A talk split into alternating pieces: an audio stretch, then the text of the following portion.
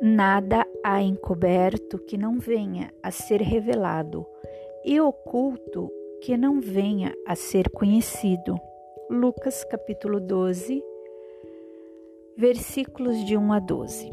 Com os ensinos espíritas e o exercício do intercâmbio mediúnico, temos aprendido que, de fato, nada fica escondido nem ignorado na realidade da vida espiritual tanto bem que esplende e beneficia, quanto o mal que entenebrece e prejudica, se evidenciam por seus resultados no âmbito fluídico em que vivem os espíritos. Nesse meio invisível, impalpável, mas real, se distingue perfeitamente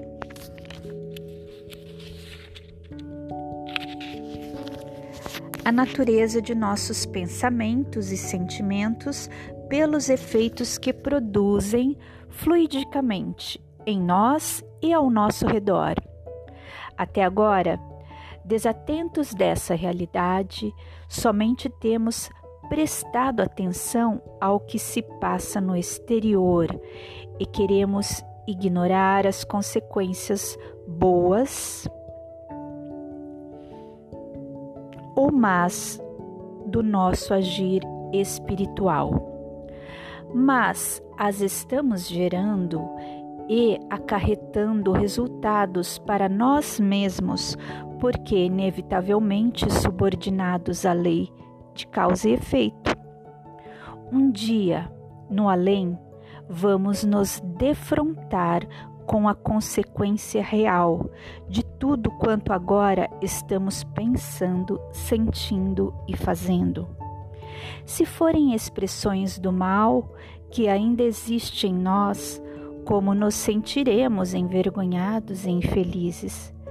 Mas se forem manifestações de nossos sinceros esforços por acertar, em paz e confiantes, enfrentaremos o olhar jubiloso dos espíritos orientadores e amigos que lá nos esperam.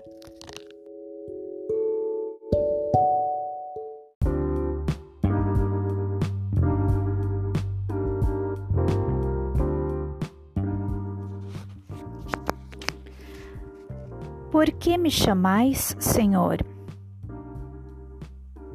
E não fazeis o que vos mando? Lucas capítulo 6, versículo 46. Como é procedente a indagação de Jesus? Dizemos reconhecer nele o Mestre divino e queremos engrandecê-lo com louvores, muitos dos quais ele não necessita. Concordamos em que ele é, como se afirmou, o caminho da verdade e da vida, sendo a única que nos leva ao Pai. No entanto, em nosso dia a dia, não o seguimos, não acatamos a sua orientação, continuando a pautar nossos atos pelos ditames do mundo material. Por que agimos assim? O que nos tem tolhido a ação renovadora? O orgulho e o egoísmo, as duas piores chagas da humanidade, esclarece-nos a doutrina espírita.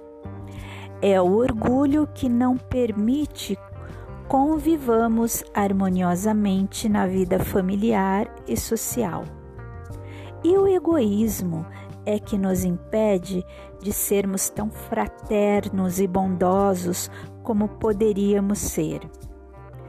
Por causa do orgulho e do egoísmo, acabamos entrando em situações difíceis e dolorosas que seriam absolutamente desnecessárias e perfeitamente evitáveis.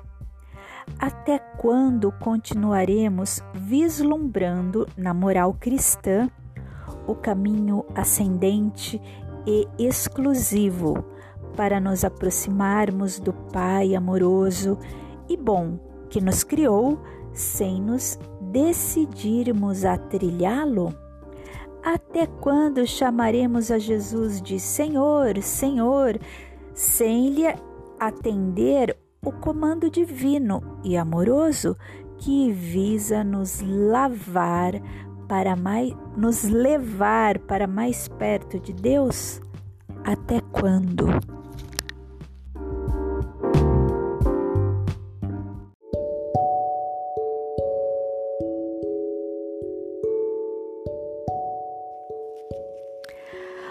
Mas ai daquele por quem venha o escândalo. Quer dizer que o mal, sendo sempre o mal, aquele que a seu mau grado servir de instrumento à justiça divina, aquele cujos maus instintos foram utilizados, nem por isso deixou de praticar o mal e de merecer punição. Assim é, por exemplo, que um filho ingrato é uma punição ou uma prova para o pai que sofre com isso, porque esse pai talvez tenha sido também um mau filho que fez sofresse seu pai. Passa ele pela pena de talião, mas essa circunstância não pode servir de escusa ao filho que, a seu turno, terá de ser castigado em seus próprios filhos ou de outra maneira.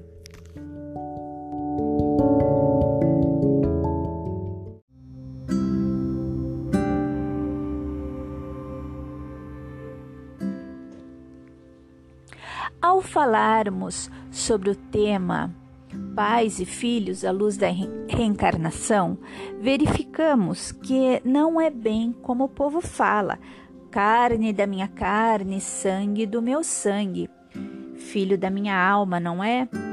É pela sabedoria divina que nós temos o instinto da maternidade e da paternidade e que nos liga profundamente aos nossos filhos. Nós podemos usar essas expressões poeticamente para expressar o que sentimos, mas elas não correspondem à realidade, porque nenhum de nós saiu de pai e mãe. Nós, filhos de Deus, somos espíritos criados por Deus, já existíamos antes de encarnar. Então, nós não saímos de pai e mãe, mas a lei é de gratidão total aos nossos pais, pois devemos a vida corpórea aos nossos pais. Mas ressaltando os pais não criam o espírito do filho. Não é verdade que os pais transmitam aos filhos uma parte de sua alma. Já o corpo procede do corpo, mas o espírito não procede do espírito. Então, os pais fornecem aos filhos o material para a formação do invólucro corpóreo para a formação do corpo. Isso nós recebemos dos nossos pais pela hereditariedade. Nós recebemos aquele começo de vida que depois se multiplica dentro do ventre materno, sobre a presidência e direção do espírito reencarnante, de seu perispírito. Às vezes é a cara do pai, ou às vezes a cara da mãe. Então, os pais fazem geneticamente os filhos. Somente na parte física. Há também disposições orgânicas do corpo, nós temos muito de semelhante aos nossos pais e avós. Então, é a hereditariedade que fornece o material para a formação do corpo. Teremos assim a formação da vida animal. No corpo, somos seres equivalentes aos animais, somos seres superiores da espécie animal. Essa vida animal veio pelos pais, mas a inteligência, o sentimento, as virtudes ou vícios que a criança vai apresentar de onde vieram? Vieram do espírito, pois o espírito é herdeiro dele mesmo. O espírito traz com ele mesmo a vida moral. Assim, a vida moral dessa criança é produto dela. Os pais jamais transmitem ao filho a semelhança moral. O espírito traz consigo. O espírito não passa para o espírito. O espírito não procede do espírito. Vem de Deus. Ainda assim, o espírito puxa da hereditariedade aquilo que é afim ou necessário para ele. Já as semelhanças morais que ocorrem entre pais e filhos acontecem porque eles foram atraídos para essa convivência familiar, justamente pelas inclinações morais. A educação transmitida pelos pais é uma influência espiritual. O exemplo e a afetividade a transmissão de um ideal nobre de vida, uma forma de proceder, um respeito pelo semelhante.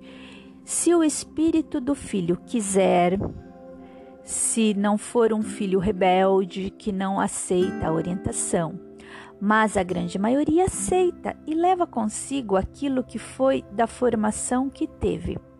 Então, os espíritos do pai dos pais exercem muita influência sobre os espíritos dos filhos após o nascimento. Todos nós influímos um sobre os outros, os pais sobre os filhos.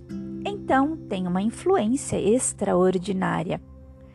Este espírito que reencarnou está na infância corpórea. O corpo é novo, mas o espírito não. As crianças não são almas recém-criadas por Deus. Isso pertence à doutrina espírita. Porque algumas doutrinas dizem que a criança só recebe a alma quando vem à luz, porque recebe de Deus o sopro divino. Nós, espíritos, pensamos que o espírito nós espíritas pensamos que o espírito é pré-existente ele existe antes da formação do corpo. Ele foi criado por Deus e evoluiu através da natureza e chegou à escala humana, tendo vivido muitas vidas e trazendo já uma bagagem espiritual, boa ou má. Algumas pessoas acham que estamos acabando com a imagem linda da criança inocente, tendo que tolerar e perdoar suas virtudes. É preciso que tenhamos carinho, ternura e disposição de ajuda, de acolhimento e favorecimento pela vida.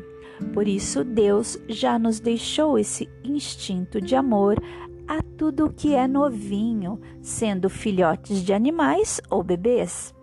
É claro que existem algumas pessoas que não se comovem por alguns problemas espirituais que elas tenham. Basta pensarmos: e se fosse eu, um corpinho pequeno e frágil, tratar aos outros como a si mesmo?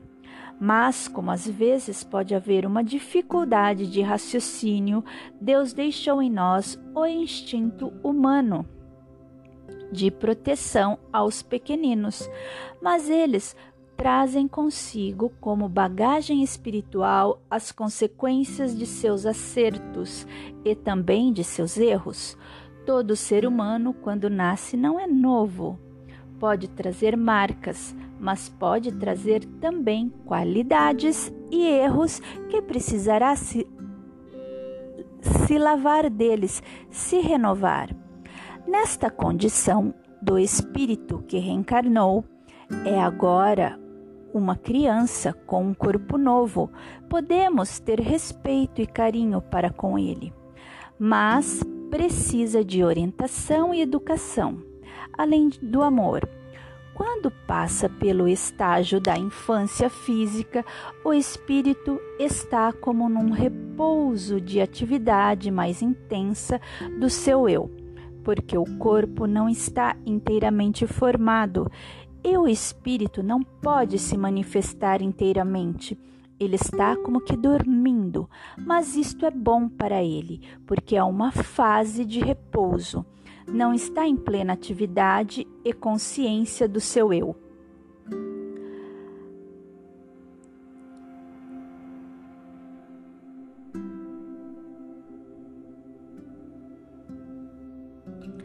Se reencarnássemos como somos, não daria para mudarmos, pois já estaríamos cristalizados, mas num corpo novo poderemos receber boas influências, educação e bons exemplos, de modo que podemos mudar e evoluir.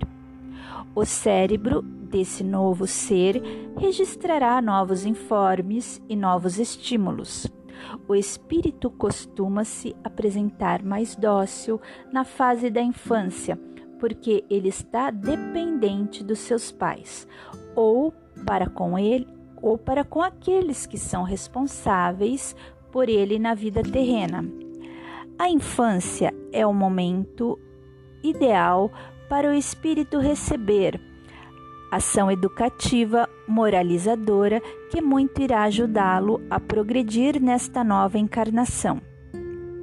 Antigamente, os pais se interessavam bastante pela formação moral de seus filhos, ensinavam bastante e acompanhavam-os. Nem sempre somos mais educados ou evoluídos que os outros, mas somos educados, e sendo educados, podemos nos tratar melhor. Expomos nossas opiniões sem gritos, agressões, podemos ter um convívio social muito melhor. A ação educativa moralizadora na infância é muito importante e compete aos pais, primeiramente, que é para quem Deus confiou a criança, que foi quem as gerou. Aos pais cabe a missão de desenvolver o seu filho espiritualmente, ajudar o seu filho a evoluir pela educação procurando corrigir as tendências más que, ele, que eles trazem e cultivar as boas qualidades que ele tem em potencial, pois eles são filhos de Deus, então têm um potencial maravilhoso. Os pais devem estimular as boas qualidades nos filhos, devem estar atentos, conviver com a criança e educar, sem brigar e sem bater. Mas quando os pais são relapsos, dizendo que as cri crianças são assim mesmo e não as corrigem, quando ela for um jovem, eles continuarão com estas tendências más. E o que é pior, serão mais difíceis de se corrigirem. Não mais ouvirão seus pais, serão adultos egoístas, pois não aprenderam a partilhar quando crianças os pais não os ensinaram. A criatura humana pode ser melhor, pode desenvolver-se para o bem. E os pais geralmente, geralmente oram a Deus que o filho venha saudável e sem nenhum problema, mas aquilo que Deus nos enviar é aquilo que é mais necessário para nós. É a oportunidade do trabalho, do reajuste, do reequilíbrio com alguém. Será um corpo e apenas por uma encarnação. A lei divina tem seus propósitos de amor e de progresso e que normalmente não estão de acordo com nossos desejos na Terra. Portanto, os pais não podem determinar para o corpo do filho que vão gerar um bom espírito em lugar de um espírito pouco evoluído, mas poderão melhorar o espírito da criança que deram nascimento e que lhes foi confiada. Esse é o dever dos pais. Já os filhos maus são uma prova para os pais, pois a Terra, como sabemos, é um planeta de expiações e de provas E essa é uma das provas para muitos pais. Esse filho é um espírito que ainda não desenvolveu certas qualidades, é caprichoso, egoísta, agressivo, mas é uma grande oportunidade testar a nossa capacidade, o nosso devotamento e a vigilância em favor daquele filho para tentar fazer alguma coisa, mas também pode ser uma oportunidade de reajuste. Por que esse espírito é assim? O que será que aconteceu anteriormente em vidas anteriores? Às vezes, em vidas anteriores, podemos ter contribuído para que essa pessoa fosse assim como é. Contribuímos porque demos maus exemplos, contribuímos porque tolhemos as suas oportunidades de progresso, contribuímos porque fizemos exploração dos mais fracos, ou seja, de alguma maneira contribuímos. E agora Deus coloca esse espírito junto a nós. E não é um castigo, porque Deus é amor e sabedoria. Um espírito é mau porque ele ainda não desenvolveu seu potencial e qualidades, mas ele conhece as consequências da última encarnação. Ele gostaria de melhorar, mas não é muito fácil. E sozinho, ele não sabe como. Portanto, digamos que ele clame a Deus para reencarnar com pais bons que saibam educá-lo, orientá-lo, para quem sabe ele possa evoluir um pouco. Pede e dar-se-vos-ás. Mateus capítulo 7, versículo de, versículos de 7 a 11. Por isso que pais bons podem ter um filho perverso, pois é a oportunidade de que aquele espírito precisa para se progredir e se recuperar moralmente. Então, educar aos filhos é tarefa que Deus confiou aos pais. E se os pais não cumprirem essa tarefa direito, por negligência, falta de atenção, falta de amor ou devotamento, serão responsáveis pelas pessoas que estavam na dependência deles e não foram ajudadas a progredirem. Lembremos que Deus não dá fardo mais pesado do que podemos suportar. A lei divina é sábia. Jesus disse que se seguíssemos as orientações dele, o fardo da vida seria mais leve.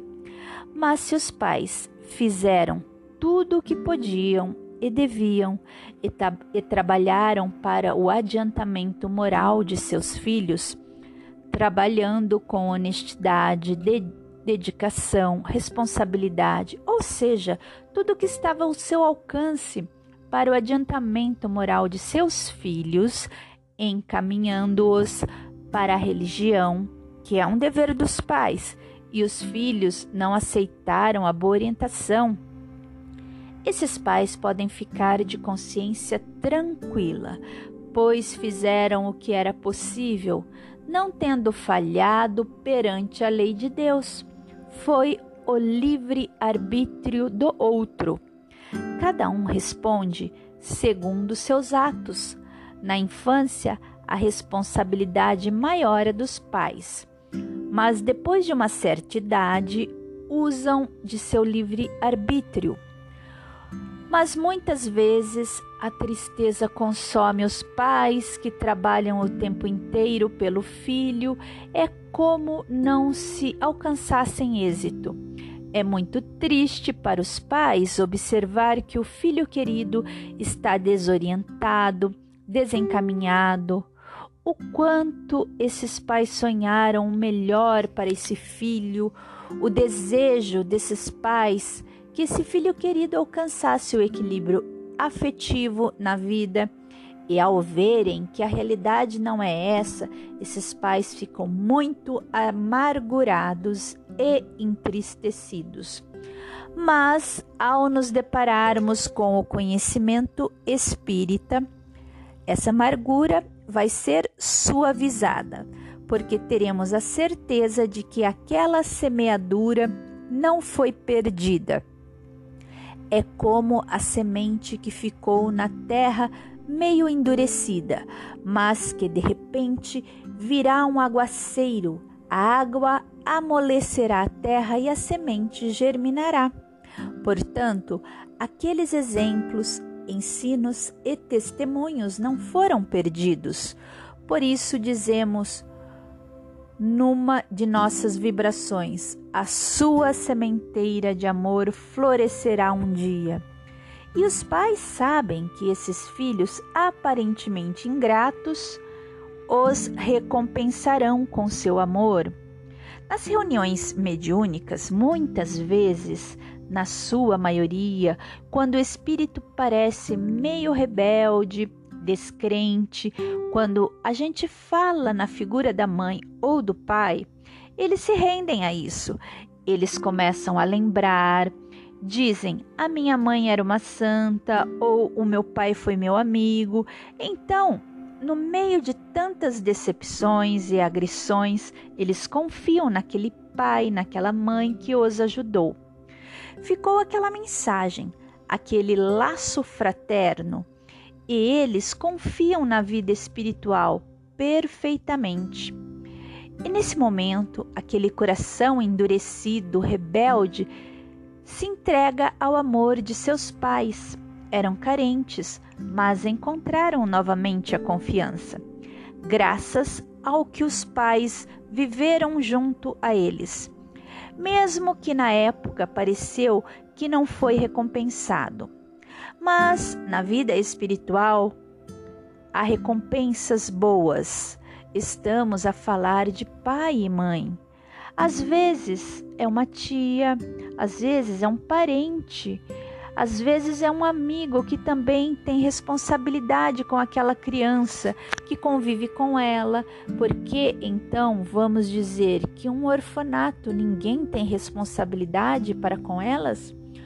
Os que estão encarregados de cuidar dessas crianças têm. E nós também não temos para com as crianças que estão ao redor do mundo? Às vezes não vamos conviver com uma criança, mas às vezes está ao nosso lado. E tudo o que dizemos a uma criança deixa uma sementinha.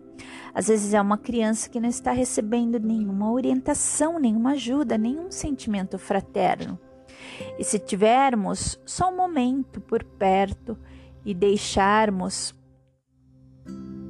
uma semeadura, Todos nós temos responsabilidades, devemos cooperar na educação das crianças. A fraternidade nos faz responsáveis um pelos outros. Os centros espíritas costumam ter reuniões apropriadas para as crianças e aqui no nosso lar é o grupo da evangelização, onde os voluntários são preparados para ajudar a fazer um mundo melhor, colaborando com a educação moral na infância, transmitindo os ensinos evangélicos à luz do Espiritismo. Não é um curso de Espiritismo para crianças, mas uma educação moral. Somente ao chegarem na mocidade é que poderemos falar de princípios espíritas. Agora vamos falar das semelhanças entre irmãos. Há irmãos que são muito semelhantes, não só no corpo, mas no modo, no jeito de brincar, de falar, em suas preferências, no trato com as pessoas, e essa semelhança de caráter entre irmãos atribui-se à educação que tiveram. Podem ser espíritos simpáticos entre si, e a educação acentuou ainda mais. Mas não sendo regra geral essa semelhança, pode haver também aversão entre irmãos, onde um não gosta do outro, se dão melhor com outras crianças. Por isso dizemos que amigo é mais que irmão. Na família é sempre destacado: olha, mas ele é seu irmão, é sangue do seu sangue. mas muitas vezes o amigo é mais irmão, porque os irmãos podem ser espíritos desafetos, diferentes. E muitas vezes estão juntos porque se faz necessário para o seu mútuo progresso. Tem que aprender algo um com o outro. Em alguns casos, nascem grudados literalmente em corpos e até em órgãos em que partilham do mesmo fígado e intestino. São os gêmeos siameses. Esse termo siamês teve sua origem devido à região de Sião, hoje Tailândia, onde nasceram os gêmeos Chang e Eng Bunker em 1811 ou chifópagos. E, quando possível, a ciência promove a separação de seus corpos. Eu cito aqui o exemplo do ator Andy Garcia, que foi separado de seu irmão por uma cirurgia logo após o parto, mas que seu irmão não se desenvolveu. Eram unidos pelos ombros. Mas se há duas cabeças pensantes que exprimem uma vontade, um modo de ser, ali há dois espíritos. Se a ciência conseguir separar ainda nessa encarnação, significa que eles já estão em um estágio melhorado. Mas se não for possível, significa que o reajuste irá até o final da encarnação e quando morrer, que haja a possibilidade de libertação. No caso de gêmeos siameses, há um propósito divino que não é castigo, mas recuperação, de reeducação daqueles dois espíritos. Então, quando acontece isso, as pessoas ficam tão escandalizadas, descrentes de Deus. Como é que Deus permite uma coisa assim? É que Deus não está vendo só a matéria, mas o ser espiritual e imortal que criou. O ser inteligente que vai progredir apesar dessas lições e situações difíceis pelas quais passa temporariamente. Então, que Deus nos ajude a sermos inspirados, aqueles que forem pais a cuidarem de seus filhos e ajudarem seus filhos na medida do possível. E nós, que não formos pais, que pelo menos sejamos bem fraterno com as crianças.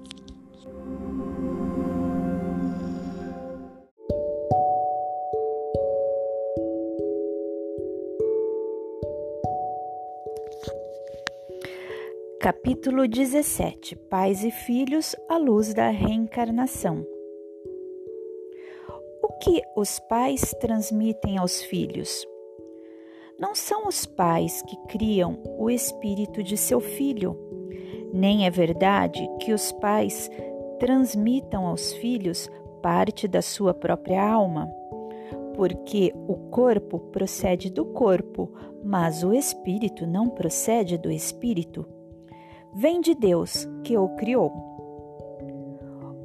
O que os pais fornecem aos filhos é o material para a formação do invólucro corpóreo.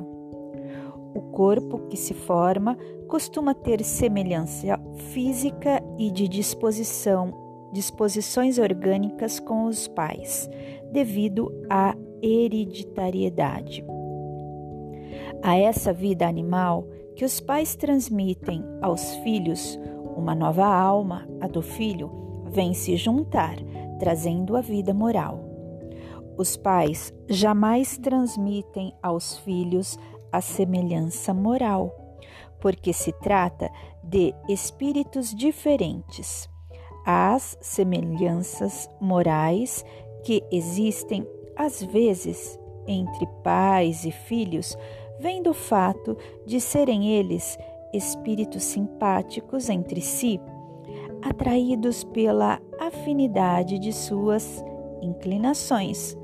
Podem ser também resultado da educação, pois o espírito dos pais exerce e muita influência sobre o espírito dos filhos após o nascimento.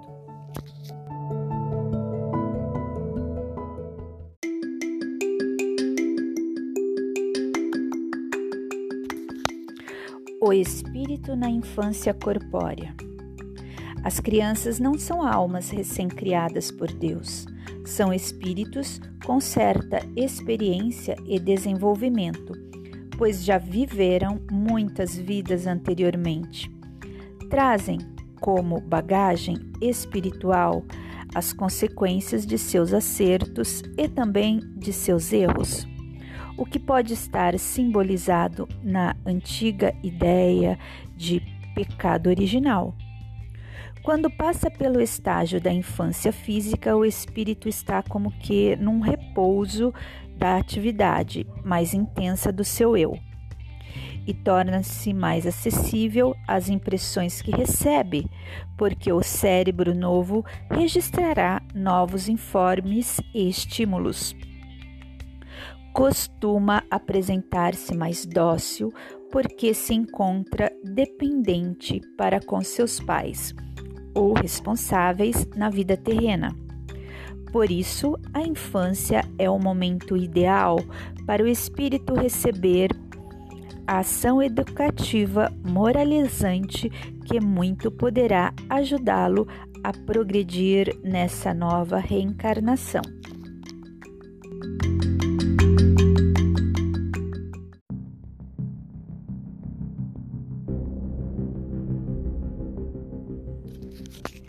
Educar é missão dos pais. É aos pais que cabe, em especial, a missão de desenvolver o espírito dos filhos pela educação, procurando corrigir as tendências más que trazem e cultivar neles as boas qualidades que têm potencial como criaturas de Deus que são.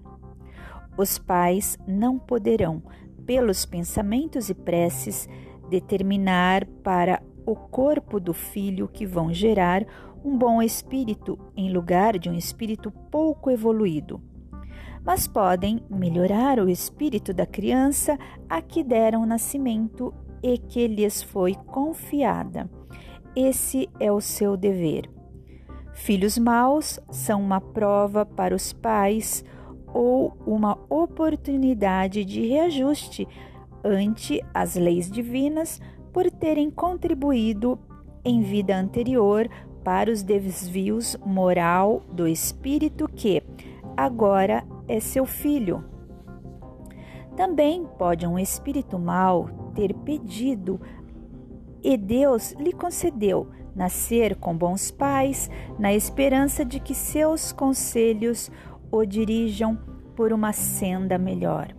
Assim, Pais bons e virtuosos podem ter um filho mau e até perverso como oportunidade abençoada de cooperar para que ele se recupere moralmente.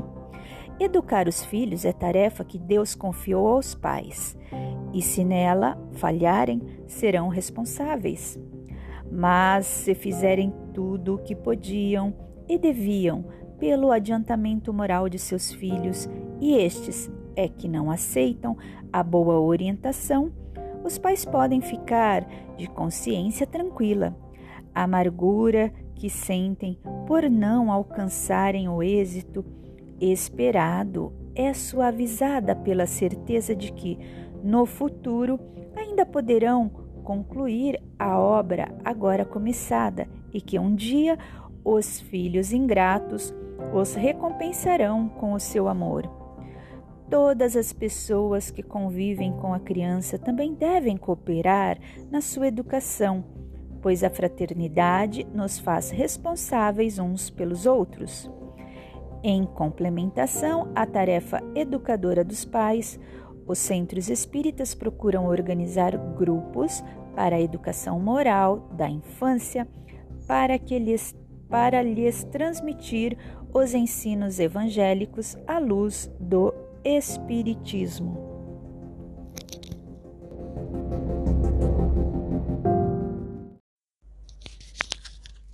Semelhanças entre irmãos. Muitas vezes há semelhanças de caráter entre irmãos, sobretudo entre gêmeos, e o que pode ser explicado por influência da educação igual que tiveram e a que foram acessíveis, ou por serem espíritos simpáticos e afins entre si. Porém, não é regra geral essa semelhança. Às vezes, a aversão entre irmãos, mesmo gêmeos, porque são espíritos desafetos, diferentes ou maus, que precisam estar juntos para seu mútuo progresso no cenário da vida terrena. Gêmeos siameses são os que nascem com os corpos ligados externamente ou até mesmo com certos órgãos em comum. A ciência, quando possível, promove a separação de seus corpos. Havendo duas cabeças pensantes, é que ali estão dois espíritos, habitando num mesmo conjunto físico.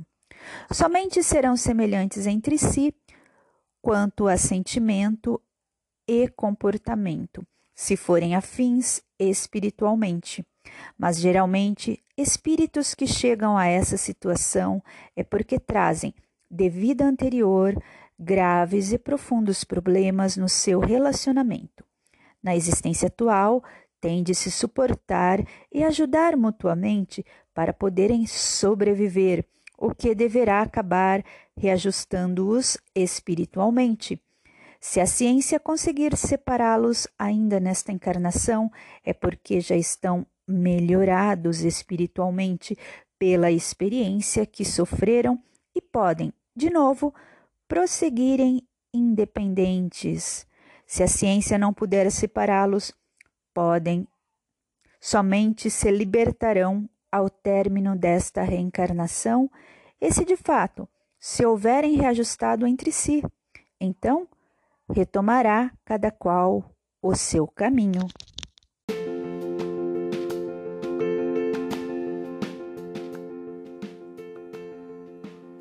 Feliz Kim 133, caminhante do céu elétrico vermelho. Hoje estamos no nono dia da lua elétrica do veado. Quais os serviços a cumprir? Explorar, vinculando a vigilância com o poder do espaço. A energia do tom elétrico OX conduz-nos à corrente elétrica da ativação. A energia agora é capaz de criar vínculos, permitindo que surja uma dimensão expandida de estruturas e possibilidades de criação. Esta dimensão desperta correntes criativas, circulações inspiradoras e um potencial para alinhamentos. Um ser ativo está vivo no seu senso de missão, pondo as suas verdades em movimento. Ao aceitar a oportunidade de exercer um serviço, cria uma ponte energética com outros seres à luz dos objetivos coletivos. Oferecer-me para um serviço é um ato simples, mas altamente espiritual, pois coloco-me à disposição para qualquer necessidade e colaboro com os acontecimentos ao redor.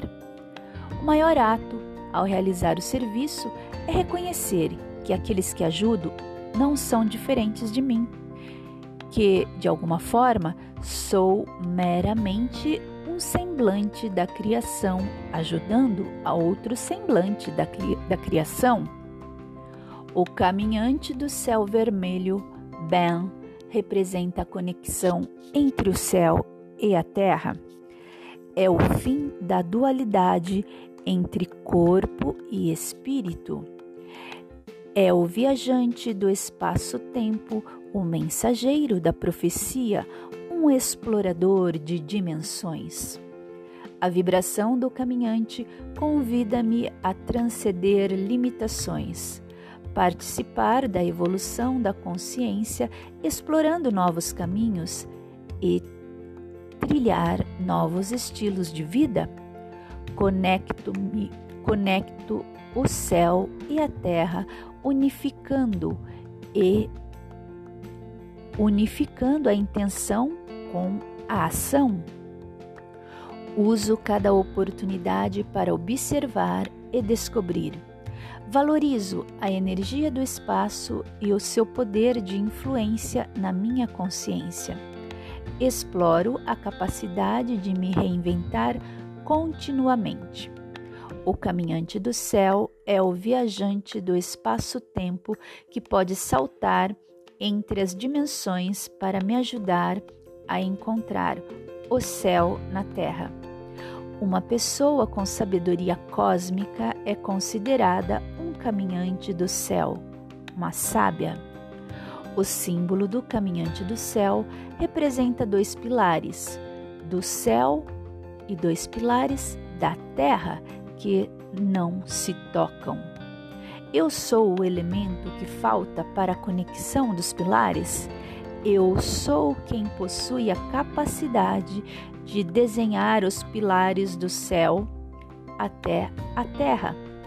Unir os pilares em mim pode ser visto como uma reconciliação dos meus aspectos masculinos e femininos. A energia do caminhante do céu traz muita inspiração e um profundo entendimento espiritual.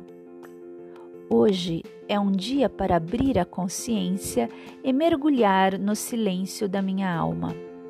Hoje preciso me desprender de todas as tensões vindas de dualidades. Serviço é a expressão da minha gratidão por viver e aprender neste planeta. Significa ajudar e apoiar os outros da forma que só eu posso fazer. Amor, louvor e gratidão são as mais elevadas formas de serviço e despertam a energia criativa em mim. Ativo o ritmo natural do meu serviço diário. Tenho consciência de quando estou a servir a luz, nunca estou só. Os meus companheiros do destino estão sempre presentes para me apoiar através da minha conexão espiritual do coração único. Kim 133 Caminhante do Céu Elétrico Vermelho. Eu ativo com o fim de explorar, vinculando a vigilância, selo a saída do espaço com o tom elétrico do serviço. Eu sou guiada pelo poder da navegação. O caminho para chegar ao conhecimento da verdade é atravessar o horizonte do temor, servindo.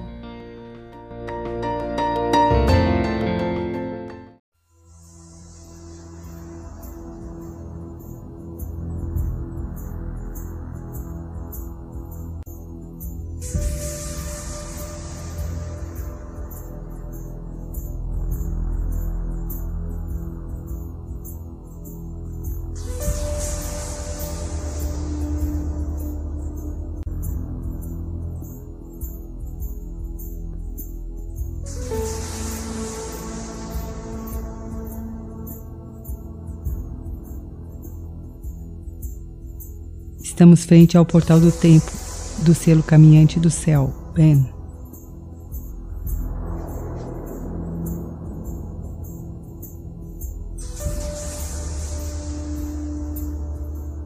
Relaxe.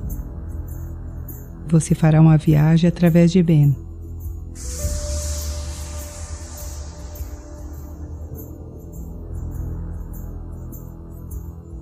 Visualize o selo caminhante do céu em sua tela mental na cor vermelha.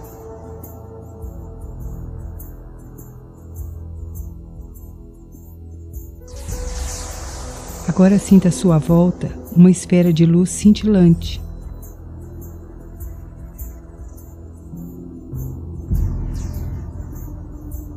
Dentro dessa esfera de luz, peça para que Ben abra uma porta interdimensional e leve você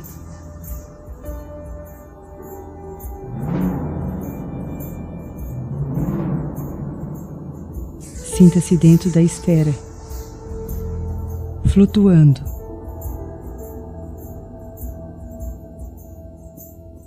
Sendo conduzido através de ondas magnéticas,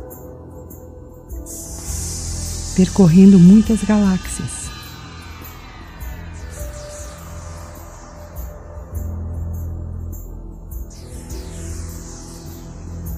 Perceba que junto de você viaja um anjo que o conduz através desse espaço-tempo.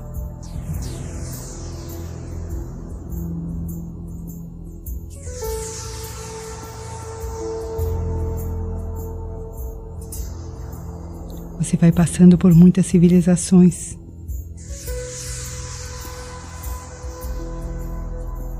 Essa experiência vai despertando dentro de você sua memória cósmica.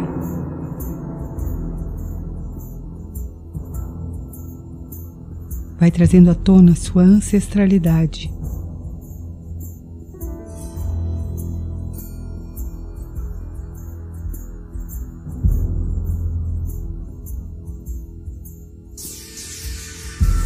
Após percorrer distâncias inimagináveis e assimilar a sabedoria desses povos, você chega frente a uma estrutura que simbolicamente representa uma escada com um grande portal cristalino. Prepare-se. Você será anunciado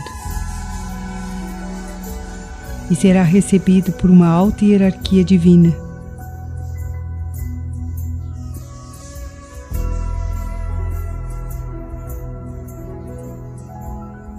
Lembre-se, que nesse espaço dimensional as formas não são as mesmas da Terra.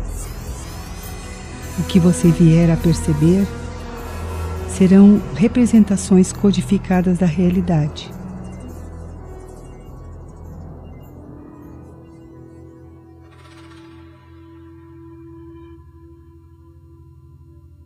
Entre. Sinta essa fonte de luz. Deixe-se envolver.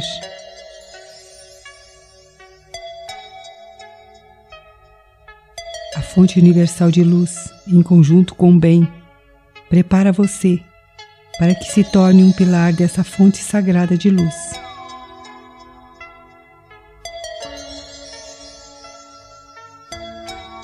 Deixe-se tocar.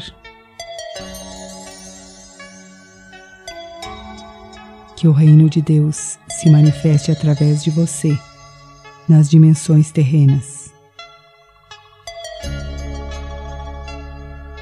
Sinta essa luz. Absorva essa consciência.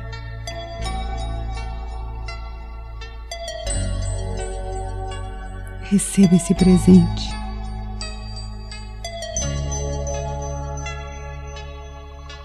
Sinta a fonte universal ativando o seu ser divino.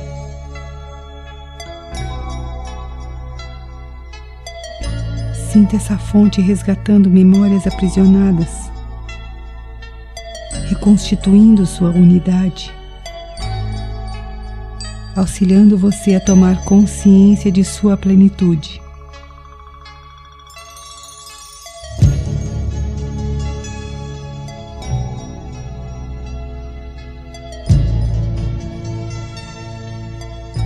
Agora comece a voltar com sua esfera através das galáxias. Voltando, trazendo a consciência dessa frequência, pedindo a bem que se instale em seu chakra da coroa, no alto da cabeça. Sinta o selo caminhante do céu sair agora de seu chakra da coroa e subir ao seu nono chakra. Continuar subindo ao décimo, ao décimo primeiro, ao décimo segundo, até o décimo terceiro, onde reside seu eu superior.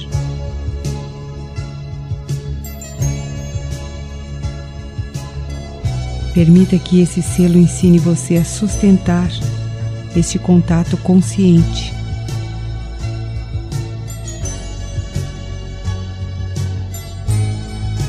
Vá retornando, trazendo o selo para a cabeça novamente e agradecendo a ponte com o divino que bem proporcionou.